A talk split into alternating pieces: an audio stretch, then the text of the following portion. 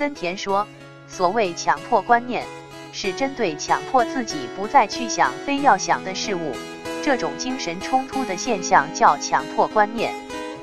正是上海心理咨询网非要想代表事物强烈的吸引强迫自己不去想说明事物在意识中的违禁。